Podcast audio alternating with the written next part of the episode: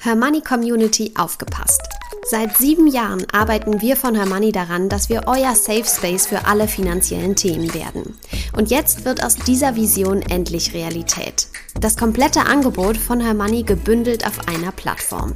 Videokurse, Community-Bereich, Club-Webinare, Coaching-Sessions, Rentenlückenrechner und vieles mehr erwarten euch. Mehr Infos findet ihr unter hermoney.de slash club.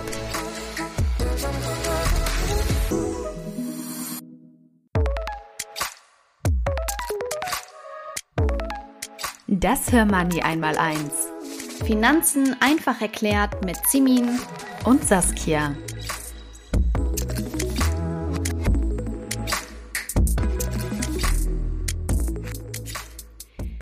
Viele Anlegerinnen wollen ihr Geld nicht versehentlich in Firmen investieren, die schmutzige Geschäfte machen, Saskia. Mhm. Und glücklicherweise ist die Welt der Investments ja so groß, dass man zum Beispiel durch Impact Investing mit dem eigenen Geld direkt Gutes tun kann. Vielleicht ganz kurz zur Erklärung. Heute soll es um Impact Investing gehen. Impact, damit ist die Wirkung gemeint. Man spricht also auch von wirkungsvollem Investieren. Damit investieren AnlegerInnen direkt in Projekte, die einen sozialen oder ökologischen Nutzen haben. Das kann zum Beispiel ähm, Wasseraufbereitung sein oder andere Projekte im Bereich Energie. Und unter anderem geht das eben über Fonds, ETFs oder auch Einzelaktien. Das heißt, euer investiertes Geld bringt also unmittelbar und messbar eine gewünschte Wirkung und dazu kommt dann hoffentlich noch eine schöne Rendite. Die ist aber eher zweitrangig beim Impact Investing. Wer direkt in ein Projekt investiert, trägt aber tendenziell auch ein höheres Risiko. Dazu aber später. Saskia, wie lässt sich denn eigentlich der Impact, also die Wirkung eines solchen Investments messen? Das geht zum Beispiel mit den 17 Nachhaltigkeitszielen der Vereinten Nationen. Das sind 17 Ziele für nachhaltige Entwicklung. Die werden auch Sustainable Development Goals genannt oder kurz SDG oder SDG auf gut Deutsch. Zu diesen 17 Zielen gehören zum Beispiel die Geschlechtergleichheit, bezahlbare und saubere Energie, sauberes Wasser und Sanitäreinrichtungen, menschenwürdige Arbeit und Wirtschaftswachstum und auch Maßnahmen zum Klimaschutz. Und das sind so Ziele, die die 195 Mitgliedstaaten bis 2030 erreichen wollen. Ob sie das nun schaffen, sei mal dahingestellt. Aber es ist ja lobenswert, dass sie es sich vorgenommen haben und wir drücken Immerhin. einander ganz doll die Daumen, dass es klappt. Und neben diesen SDG-Faktoren gibt es auch ESG-Faktoren. ESG steht für Environment, also Umwelt, Social, also gesellschaftliche Aspekte und Governance, was sich so grob mit verantwortungsvolle Unternehmensführung übersetzen lässt. Und anhand dieser unterschiedlichen Kriterien aus allen drei Bereichen kann die Nachhaltigkeit eines Unternehmens bewertet werden. Dann guckt man zum Beispiel hin, ob es nachhaltig mit Ressourcen umgeht oder ob es im Unternehmen einen verantwortungsvollen Umgang mit den Mitarbeitenden gibt. Ja, ich finde, das klingt ja alles wunderbar. Daher meine Frage, Simin. Sind wir dann nicht automatisch Impact-Investorinnen, wenn wir nach den SDG oder ESG-Faktoren investieren, zum Beispiel, weil wir einen nachhaltigen ETF oder Fonds besparen? Ja, das könnte man meinen, ist aber tatsächlich nicht so. Denn beim nachhaltigen Investieren, das muss man ganz klar sagen, es gibt ja keine objektive Richtlinie und die Spanne reicht vom reinen Best-in-Class-Prinzip bis hin zu Projekten, die wirklich die Welt verbessern sollen. Was bedeutet Best-in-Class-Ansatz? Der Best-in-Class-Ansatz ist eine Anlagestrategie, bei der das beste Unternehmen aus einer Branche, Kategorie oder Anlageklasse herausgesucht wird, sozusagen der Klassenbeste oder aber zum Beispiel die Top 3 dieses Bereiches. Dieses Prinzip wird vor allem bei der Suche nach nachhaltigen Anlagemöglichkeiten verwendet, um die Unternehmen zu finden, die am nachhaltigsten agieren.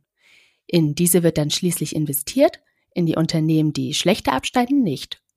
Kritisiert wird an diesem Ansatz, dass so zum Beispiel auch ein Schifffahrtsunternehmen den Weg in euer Portfolio finden kann, wenn es denn der Nachhaltigkeitsgewinner in seiner Branche ist.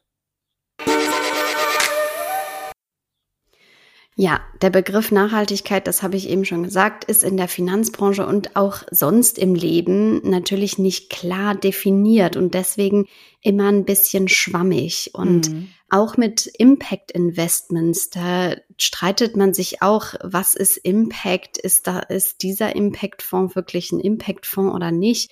Ähm, also da gibt es Diskussionen ohne Ende. Und wenn man einen Aktienfonds mit SDG oder ESG-Berücksichtigung kauft, wechseln ja zuallererst einmal nur die Unternehmensanteile, die darin enthalten sind, die Besitzerin. Das mm, heißt, mm. ich verkaufe meinen Fondsanteil an dich zum Beispiel. Ja, okay. Effekte, also eine Wirkung, entstehen bei den Unternehmen aber erst dann, wenn frisches Geld zufließt, also zum Beispiel bei einer Kapitalerhöhung oder aber wenn das Unternehmen neue Anleihen ausgibt um beispielsweise neue nachhaltige Projekte zu finanzieren. Mhm. Wie ein Investment in Impact-Fonds aussehen kann, verrät euch übrigens auch Edda Schröder im Her Money Talk Nummer 14, eine große Empfehlung für alle, die sich dafür interessieren. Aber vielleicht auch noch mal zu den Risiken von Impact Investing, Saskia. Wie sieht's da eigentlich aus? Ja, das ist eigentlich wie immer, wenn wir über unsere Finanzen sprechen. Wenn wir jetzt alle Eier in einen Korb legen, gehen wir natürlich ein höheres Risiko ein. Und das ist beim Impact Investing genau das Gleiche.